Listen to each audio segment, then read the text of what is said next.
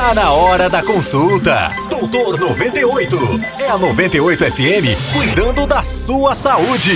Pega na mentira. E aí, bom dia.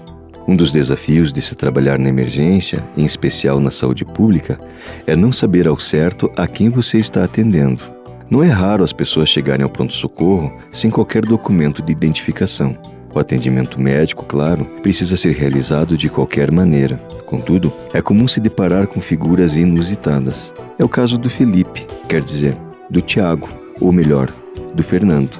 Cada vez que era trazido ao hospital, quando caiu de bicicleta, quando foi atropelado por uma moto, quando se queimou com narguile, ele fornecia um nome e endereço diferentes. Vida Louca ao Cubo sempre vinha com uma enxurrada de histórias espalhafatosas. Um dia se apresentou como estudante de direito, no outro, como engenheiro aeronáutico. Um dia dizia que o pai era dono de uma rede de farmácias, no outro, que o pai era um jornalista famoso. Com o tempo, fomos percebendo a esquisitice da coisa. Em um dos internamentos, pedimos a avaliação da psiquiatria, que diagnosticou o rapaz com um transtorno chamado mitomania.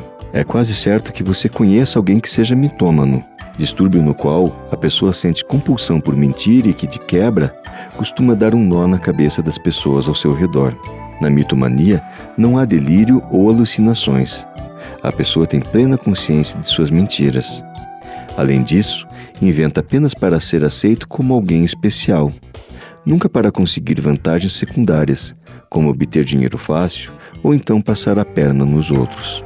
O mais importante dessa história é que existe tratamento para a mitomania, podendo livrar essas pessoas da obsessão diária de ser exatamente aquilo que não são.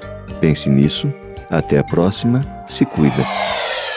Você ouviu Doutor 98 com o Doutor Carlo Andrade, CRM 35499. Todos os dias, às 10 da manhã.